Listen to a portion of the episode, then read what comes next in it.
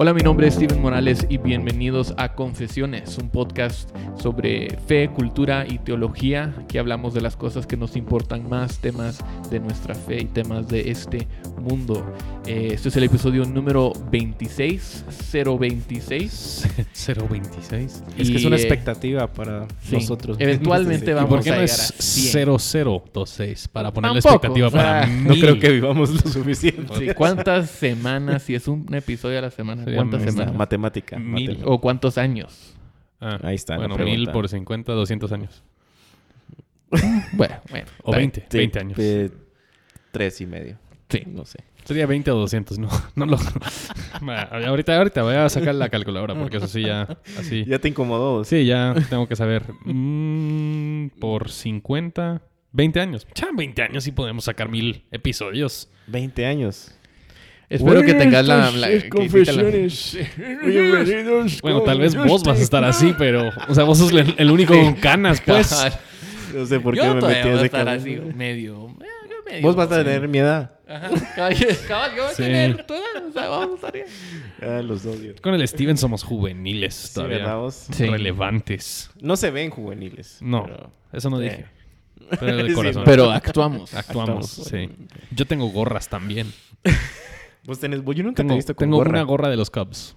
Y nunca lo usas. No, porque yo no sé de gorras. Tengo, tengo la, la cabeza es una forma algo rara. Sí, la verdad es que las gorras no son para todos, ¿verdad? No, No. ni los lentes. Sí. Ni yo también soy igual, o sea, lentes de sol, no, o sea, Lo que sí es para todos son los calcetines blancos. eso es para, Para mí todos. Mm, en todo momento.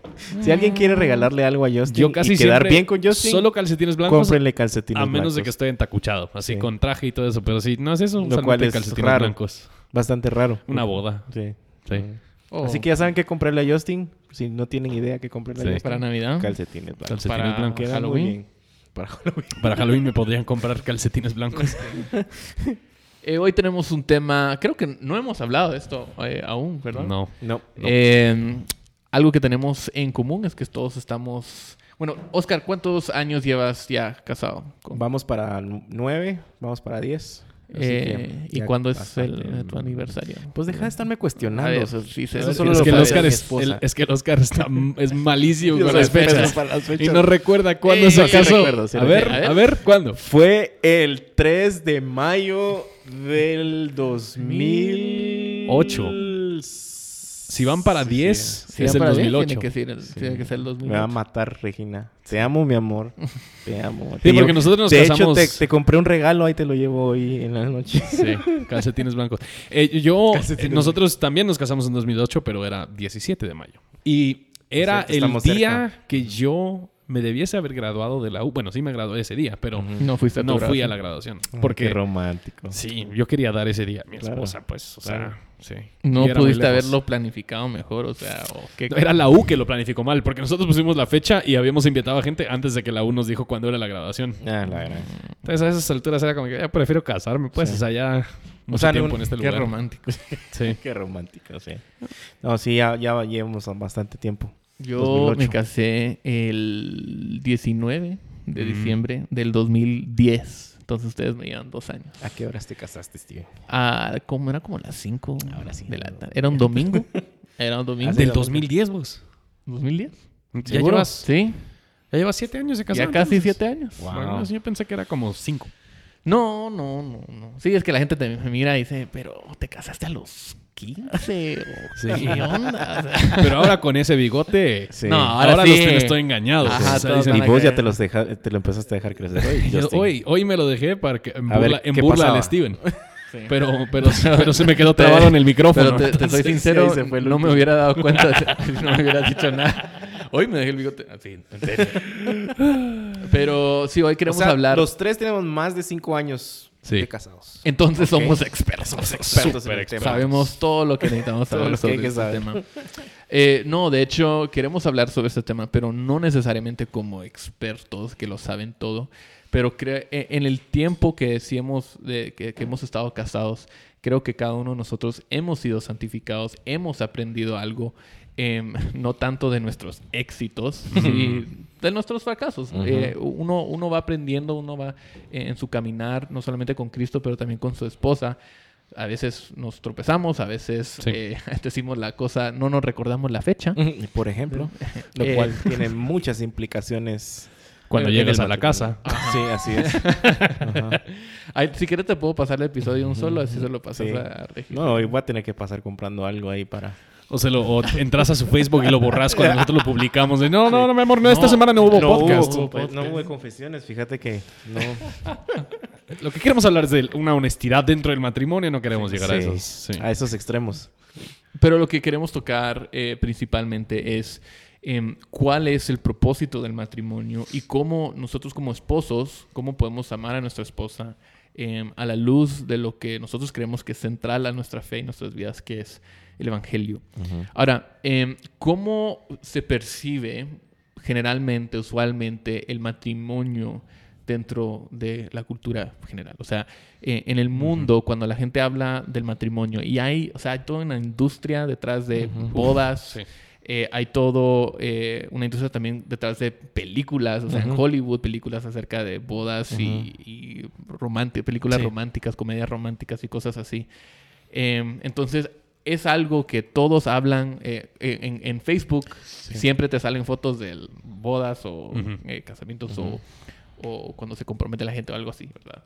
Em, entonces, usualmente, ¿cómo el mundo entiende que es el, el- Sí. el matrimonio? Lo que ustedes han visto.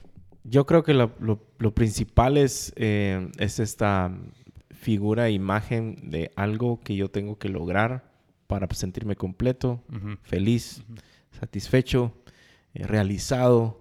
Eh, Sí, es, como una meta en la vida. Exacto, ¿verdad? es una meta. Voy al, voy, me caso, Eh, o voy la- al colegio, me voy a la U, consigo trabajo y me eventualmente caso, me caso, tengo hijos y esa es mi- una vida reali- realizada, ¿verdad? Entonces, en palabras cortas diría yo que es mi propia realización, mi felicidad, mi llenura, mi, eh, mi, mi gozo, ¿verdad? Eso es como, como generalmente se, se, se pinta, ¿verdad? Sí, yo creo que a mí, cuando nosotros hacemos, todos nosotros hemos hecho bodas y, y consejería prematrimonial, cuando hago prematrimoniales, eh, me gusta hacer esta pregunta: ¿para qué es el matrimonio? Eh, y usualmente después de que me lo explican, me gusta hacer la pregunta: ¿cómo, cómo es que llegaste a esas, a esas conclusiones? Y la mayoría de gente parece que definen o, o definen su, el significado, el propósito del matrimonio o en base simplemente a sus sentimientos. Entonces, precisamente lo que está diciendo, hay Sí. algo incompleto en mí, yo tengo que llenar esto, tengo que suplir esto. Lo definen en base a lo que les dice la cultura. Entonces, la cultura nuestro alrededor, especialmente si vemos las películas de Hollywood y todo eso, es para, es para mi felicidad, es porque ya yo tendré, seré una persona satisfecha. O le definen lo que en base a lo que ellos han visto en, en- en su hogar. Y para algunas personas, eso es una imagen muy buena del matrimonio. Y para, Para otras otras no. personas, ellos están entrando a su matrimonio pensando, yo quiero hacer todo lo contrario a lo que yo vi en, en mi hogar. Pero yo creo que tal vez de una manera general, las personas creen que el matrimonio es para mi felicidad. O sea, yo, yo, el matrimonio me va a hacer feliz, y me va a hacer feliz en varias diferentes maneras. Me va a hacer feliz emocionalmente porque ahora voy a tener yo un compañero. Me va a hacer feliz sexualmente porque ahora voy a poder satisfacer necesidades sexuales que yo tengo. Me va a hacer eh, feliz en cuanto a siempre tener a otra persona con quien compartir, ver películas, siempre va a haber alguien. Me va a hacer feliz porque ahora la gente va a observarme y va a ver que no estoy solo y ahora tengo a alguien más. Entonces yo creo que ponemos bastante esperanza para darnos felicidad, o paz o tranquilidad o algo así en, en el matrimonio. Y, y mucho del problema que nosotros vemos es que muchas gentes, muchas personas inician con falsas expectativas muy fuertes acerca del, del matrimonio. Y de hecho creo que sería interesante hablar un poquito de cuáles son las falsas expectativas con que nosotros Sí, empezamos nuestras confesiones. Sí, nuestras confesiones, porque yo yo me casé con una mujer perfecta, entonces yo obviamente todas mis expectativas No, ella no, O sea, era mucho más No tenés que pasar comprando Sí, algo sí, para... pero yo imagino que ella sí tenía muchas falsas expectativas conmigo. Sí, o sea, creo que las falsas expectativas empiezan en, en cuando tú dices, o sea, si tu expectativa es que el matrimonio te va a hacer feliz, esta, te- tienes esta falsa expectativa eh, de que todo lo que tu, tu esposa o tu esposo hace em, es, es para tu felicidad, ¿verdad? Entonces ellos van a, ser, van a ser esclavos a tu placer, eh, esclavos a tu voluntad.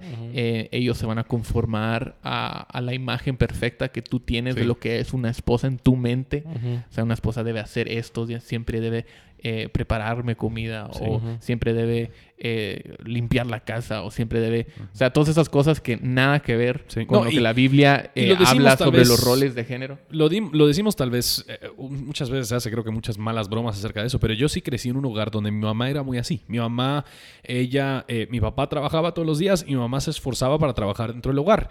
Y ella preparaba todo. Yo, hasta que llegué a la U, nunca había lavado mi propia ropa. Hasta que llegué a la U, nunca había preparado mi propia comida. Era muy complejo aprender cómo usar el microondas para hacer mi ramen en, la U. Em, y cuando yo me casé entonces... Eso era no, no por algún tipo de machismo o, por algún... Por ignorancia. Sí, simplemente por ignorancia, o sea, porque eso había sido mi experiencia. Entonces yo recuerdo, especialmente en esos primeros meses, con, cuando nos habíamos casado con Jenny, em, que era como que llegamos a la casa y todo algo incómodo, como que, ¿y quién va? ¿Y, vamos a comer algo? ¿O quién, lo, quién lo va a preparar? ¿Quién, ¿Quién no? Porque yo a esa idea me había acostumbrado. Entonces, eso sí era una de esas falsas expectativas. Era una expectativa que no era justa. Era algo que yo mismo había generado en mi propia cabeza por, por la manera en que yo fui, yo fui criado. Sí. Sí, a mí me pasó exactamente lo mismo. Hasta recuerdo, el, eso sí lo recuerdo. el día que una vez y otra vez no venía de un corazón eh, con una mala intención ni todo, y, ni nada de eso. Sí, eh, tal vez en una cultura más machista, diría yo, que es la, la, latina. Eh, pero una vez le dije, Regina, como que ya hay mucha ropa ahí tirada. fue el peor error que pude haber cometido. Entonces, en primer lugar, no, no le estaba diciendo que ella, que por implicación ella tenía que hacer algo. Solo fue un comentario que me nació precisamente porque yo también fui criado de esa manera. O sea, eh, mi mamá era una ama de casa y cuando yo regresaba del colegio, de la universidad, todo estaba en orden, todo estaba listo. Entonces esa expectativa de repente le digo, mira como que hay mucha ropa tirada. Dice, tenés dos pies, tenés dos manos, los vas a usar, vas a ir a recoger eso y los vas a ir a dejar a la lavadora. Yo, ok, con mucho gusto. Entonces tal vez la, el tema, o sea, similar ahí es, la expectativa es que tu esposa va a ser exacto, sí, exacto. y yo creo que muchas personas tienen esta idea de que ahora mi vida se va a facilitar o se me va a acomodar o va a ser más relajada la vida ah, porque ahora, tengo, esta persona que me va a servir. Exactamente. Y yo creo que eso puede suceder de ambos, lados. Yo no creo que solo es del, hombre a la mujer. Yo creo que eso tal vez es un poquito más común, un poquito más típico. Pero hay muchas mujeres que quizás también tienen una, expectativa distinta o diferente en cuanto a qué es lo que va a hacer este hombre en mi vida para hacer que mi vida sea, sea más feliz. Yo tengo eh, una, una, persona conocida que precisamente, gracias a Dios, lograron solventar mucho de su relación, pero parte del problema era que ella precisamente esperaba que el, su esposo, el que era su esposo en ese tiempo, actuara como había actuado su papá, en el mm. sentido de que eh, pues ellos tenían una posibilidad de cambiarle carro cada cierto tiempo, de comprar ciertos viajes, etcétera, etcétera. Y entonces cuando llegaron al tema de la consejería, el tema fue ese, es que él no está cumpliendo con su rol eh, de, esposo. Y al hablarlo, pues eran estas cosas, ¿no? Entonces otra vez volvemos al mismo tema, no solo es de un lado, hay falsas expectativas en otro montón de contextos e ideas, pero estos son algunos ejemplos de, cómo esto se ve en ambos lados de, la, de la moneda. Entonces, ¿qué pasa después de las expectativas? Cuando ya no se cumplen las expectativas que tenemos en el matrimonio, ¿cuáles son los problemas que entonces enfrentamos Em, por causa de la misma.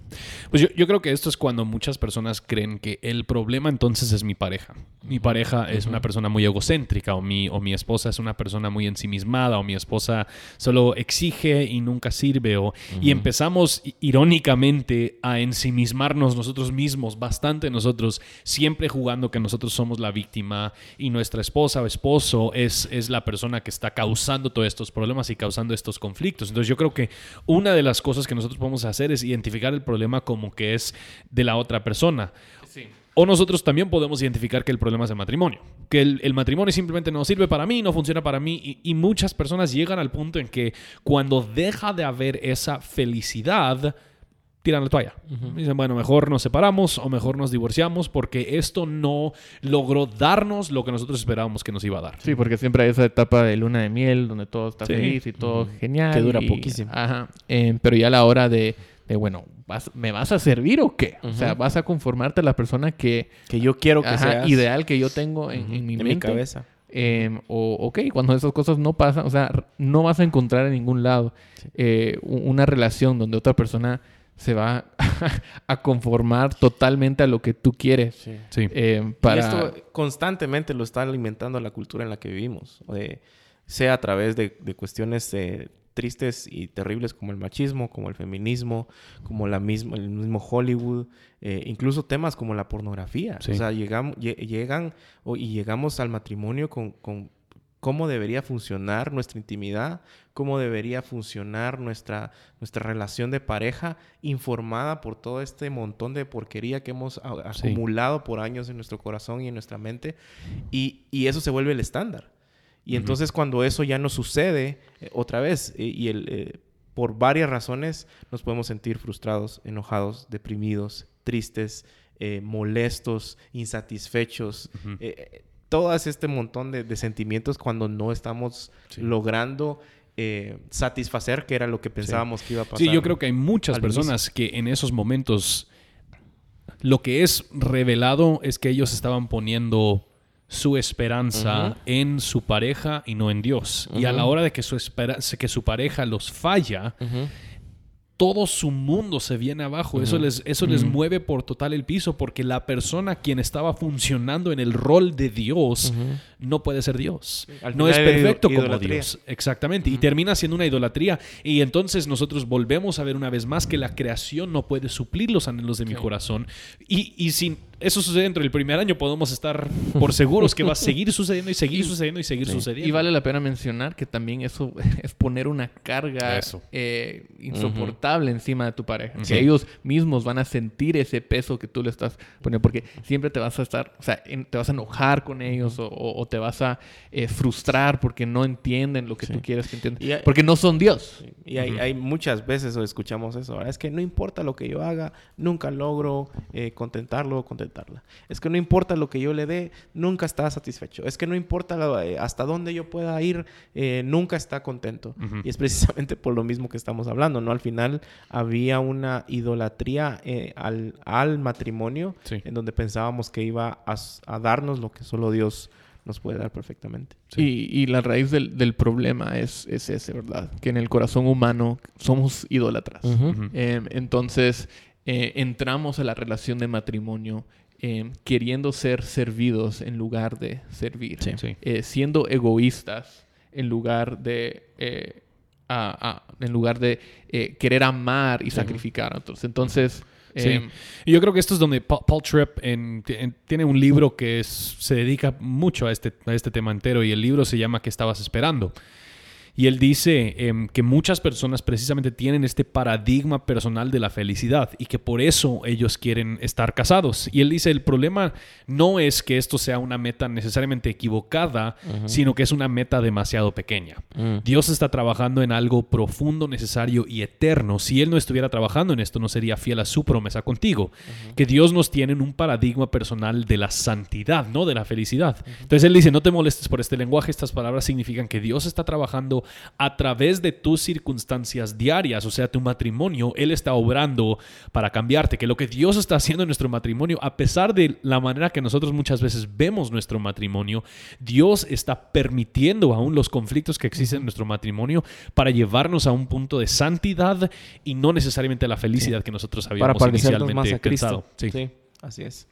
Sí, entonces eh, esto inevitablemente resulta en, conflictos. Esto inevitablemente resulta en, en, parejas que piensan que el problema principal es la otra persona. Eh, y, cómo se expresa eso es que ya, ya no estamos enamorados, es que ya no lo amo o eh, ella ya no me ama. Eh, es que no sentí, no era como, como era antes, antes de que nos casáramos, ¿verdad? y, y, sienten Bueno, empiezan a apuntar dedos, ¿verdad? Empiezan a acusarse a sí mismos y a fin de cuentas la razón por la que hacen eso es porque ellos no están recibiendo lo que pensaban, lo que codiciaban en su corazón, como dice Santiago 4. Entonces, em, ¿qué, hacemos? ¿Qué, ¿Qué, es el matrimonio? ¿Cómo aconsejamos a esta pareja eh, que está pasando por, por esto. Pues yo, yo, creo que esto inicia con, con reconocer de dónde viene este conflicto. Y parte del problema, y de hecho Tripp, también lo diagnostica en, en, su libro de esta manera, él dice, muchos de nosotros que entramos al matrimonio como si nosotros fuésemos el rey.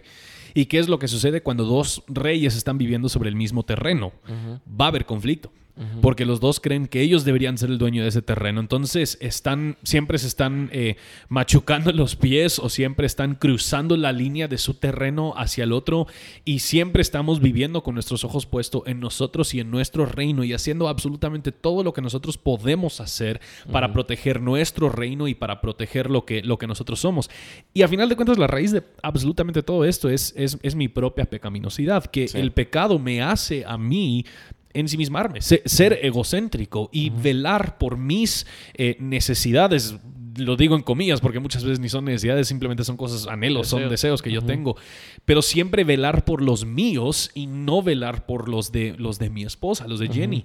Y, por ende, entonces, los dos terminamos sumamente frustrados porque la otra persona no quiere doblar la rodilla y, adorarme a mí como el rey de, del hogar y viceversa. Y, otro problema también ahí cuando al tratar de identificar cuál es el problema eh, es ir a fondo porque yo puedo decir bueno, pero si yo, eh, y, este, este fue un, gran dilema en, nuestro matrimonio por, varios años.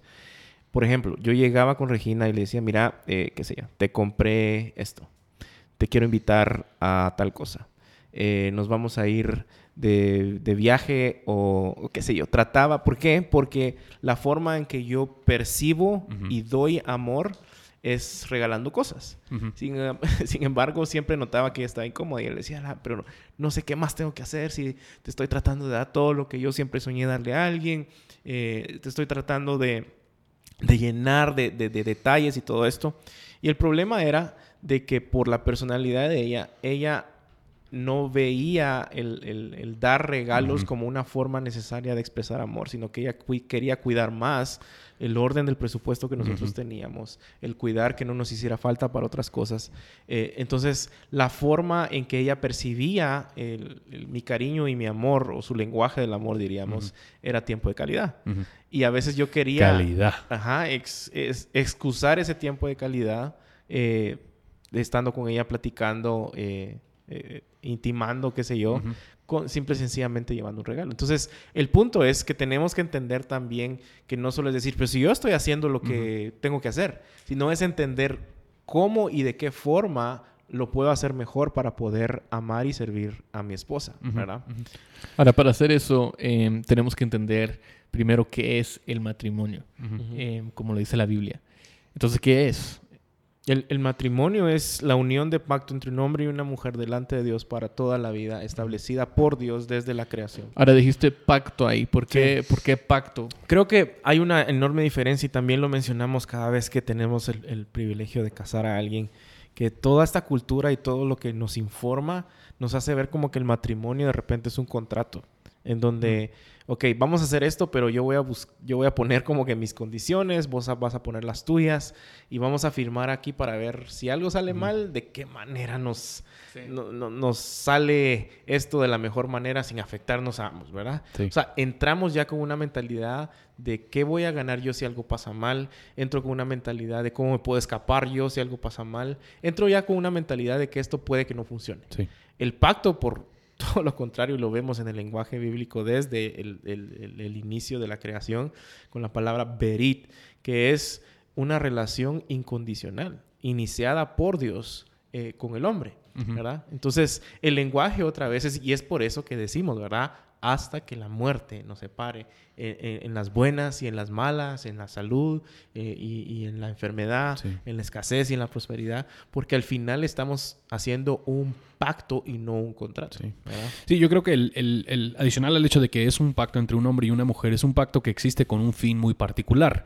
Y este es exponer el amor que Dios ha tenido por su iglesia. Entonces, el, matrimonio es una imagen del Evangelio de Jesucristo. Cristo mismo, Pablo mismo le dice a, los esposos, esposos amen a sus esposas como Cristo ha amado la iglesia.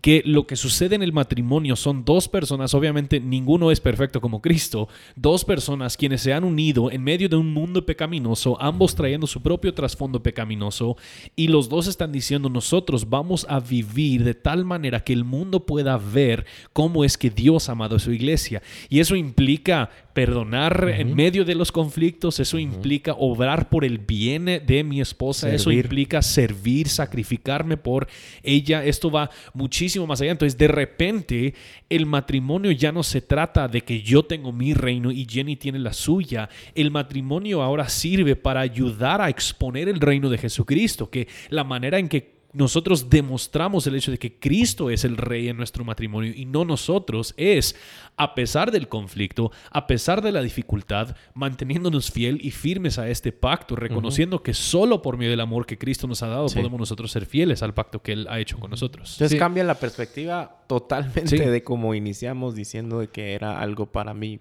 bienestar, para mi felicidad. Sí.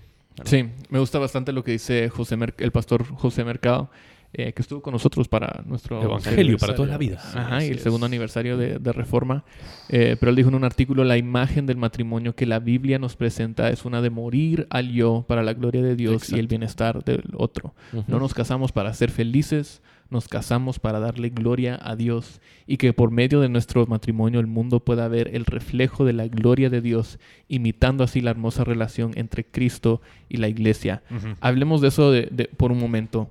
Em, ¿Qué tiene que ver el matrimonio? Yo recuerdo una vez cuando estaba dando una clase a un grupo de, estudiantes y entramos a, Efesios 5 y estamos en 1 Corintios también y, y empezamos a hablar del matrimonio y dije eso. Em, que la relación entre el esposo y la esposa del matrimonio debe reflejar la relación entre Cristo y la iglesia y todos se quedan como que ¿Ah? ah ¿qué es eso? ¿cómo, O sea, ¿cómo así va?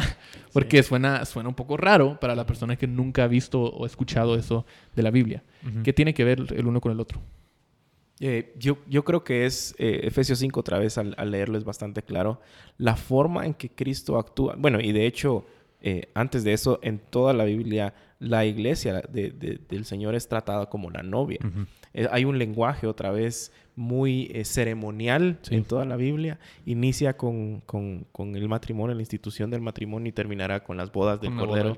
Eh, entonces, eso en contexto y en Efesios 5 específicamente dice, así como Cristo amó a la iglesia, a ustedes maridos, ustedes esposas y da las implicaciones.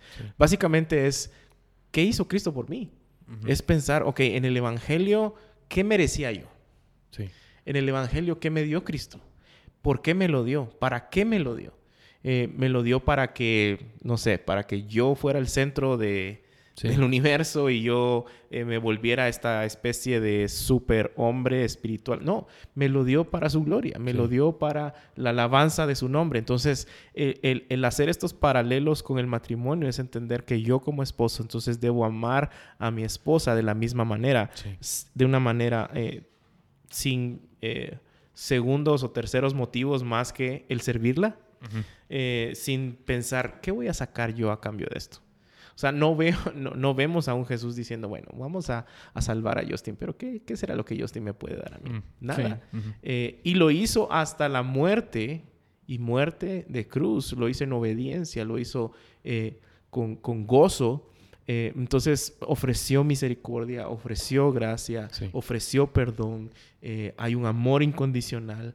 Y, y, entonces cuando nos hacemos esta pregunta decimos, wow, eso suena como un matrimonio que yo quiero tener. No, y yo creo que el punto es, o sea, y creo que lo has explicado muy, muy bien, el punto es como Cristo a mí me ha tratado, así es como Dios me llama a tratar a mi esposa. Y eso es muy complejo porque nosotros muchas veces hacemos todo lo contrario. Nosotros esperamos para que ellos nos vengan y pidan perdón antes de perdonar. Nosotros esperamos para servirle a nuestra esposa hasta que ella se demuestra eh, merecedora de nuestro servicio. Cuando Cristo lo que él ha hecho es todo lo contrario. Cristo, Dios mismo envió a su Hijo mucho antes de que yo dije, Dios, por favor, perdóname. Eh, Dios mismo se ha sacrificado por total en Cristo, mucho, o sea, yo nunca lo hubiese merecido. Y Dios lo hizo por mi en gracia. Y yo creo que el, punto realmente es cuando yo no solo, el, punto no creo que es que el, Evangelio simplemente es el ejemplo, para mí el punto es que el Evangelio es el poder para hacerlo. Em, yo he entendido que en Cristo todas mis necesidades ya han sido suplidas. En Cristo no hay nada que a mí me falta. Él ya me ha cuidado a mí por total, lo cual eso a mí me hace libre para poder servir a mi esposa. Yo no tengo que estar buscando lo mío porque yo tengo todo en Cristo. Y eso es esta belleza. Entonces lo que, lo que sucede ya no es una persona quienes está, dos personas quienes están buscando lo suyo, es dos personas quienes están buscando lo que pueden lograr o conseguir para el otro. O sea, es dos personas quienes están siendo totalmente generosas con sus cuerpos, con su tiempo, con su, su, energía, con sus recursos. Están siendo generosos con la otra persona porque eso es lo que Cristo hizo conmigo. Cristo no, no, no retuvo nada. Él lo dio absolutamente todo. Sí, y, vale la pena decir hasta que en, nuestra relación con Cristo nosotros somos eh, adúlteros. Nosotros... Eh, no somos fieles, nosotros eh, nos alejamos, nosotros nos enojamos, nosotros eh, ponemos distancia muchas veces y ofendemos. aún así ofendemos y aún así em, nos ama. Y eso es súper interesante porque otra de las cosas que siempre trato de, recalcar en, cuando tengo el privilegio de hacer una boda es de que muchos argumentan, ah, es que, ¿cómo pueden decir eso si Jesús nunca estuvo casado? pero tiene la peor novia que puede tener cualquier ser humano en la tierra, como decías vos. O sea, somos rebeldes, pecadores, necios y sí, idólatras. Vos, sí sos un rebelde pecador. sí. De, los, de todos los cuales soy yo el primero. Sí. Entonces... Eh, está robando la cita Pablo. Sí. sí, el Oscar siempre robando citas. yo no dije que yo la dije, yo solo estoy citando algo.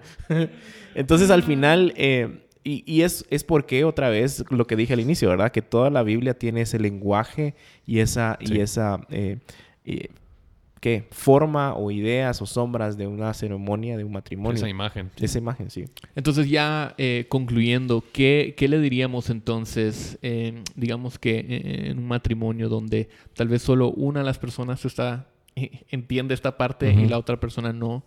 O, o, donde simplemente hay conflictos y, y lo han hablado, le han dado vueltas y vueltas y vueltas, pero no parecen poder llegar a un punto de reconciliación.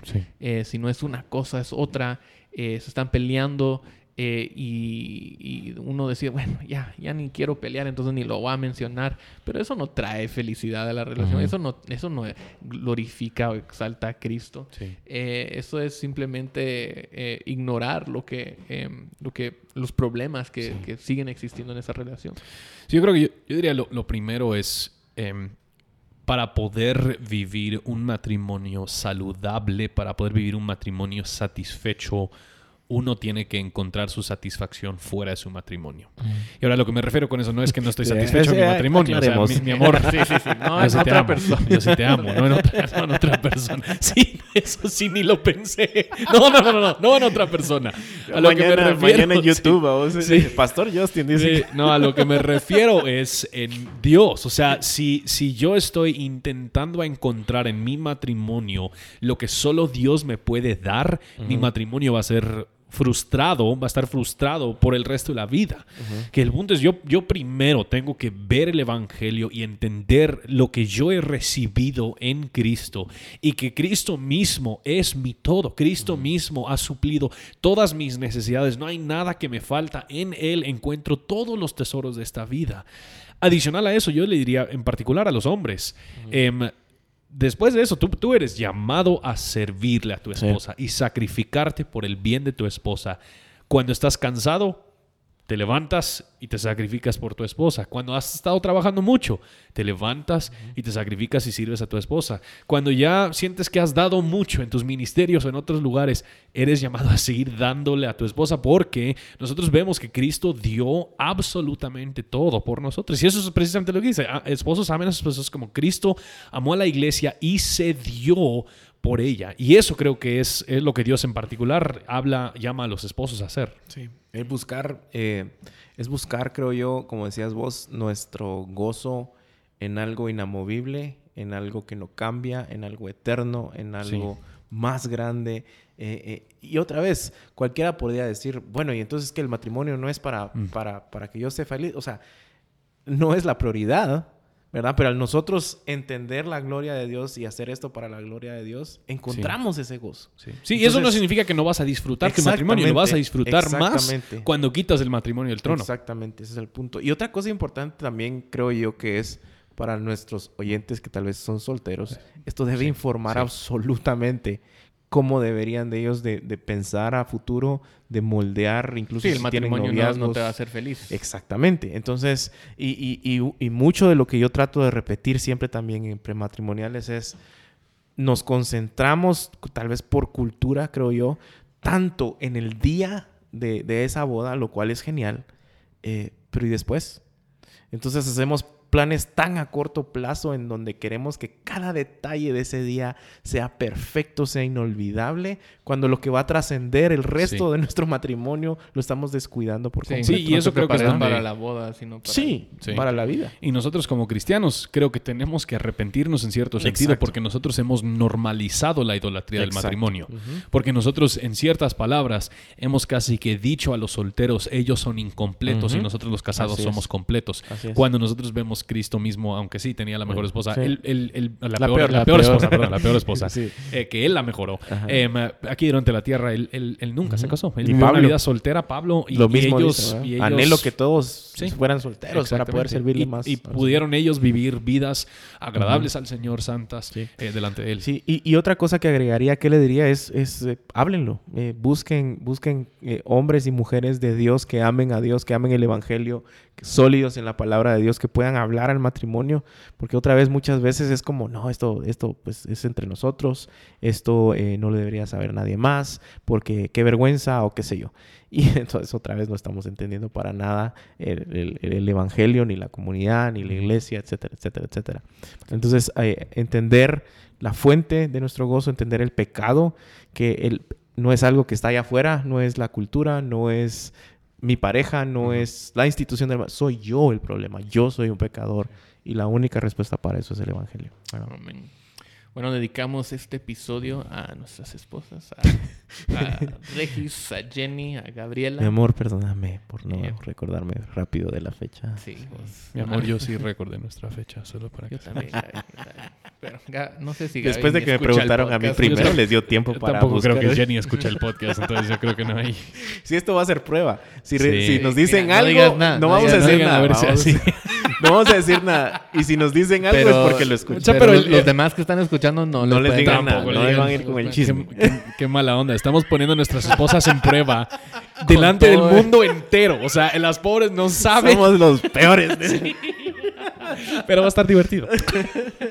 bueno, esto ha sido Confesiones, episodio 26. 026. 026. 026. Eh, gracias mucha. Eh, pueden suscribirse al podcast, dejar enviarnos eh, sus preguntas, comentarios, lo que sea en la página, nueva página de Facebook, en, que pueden buscar Confesiones y lo van a encontrar, o Confesiones Podcast.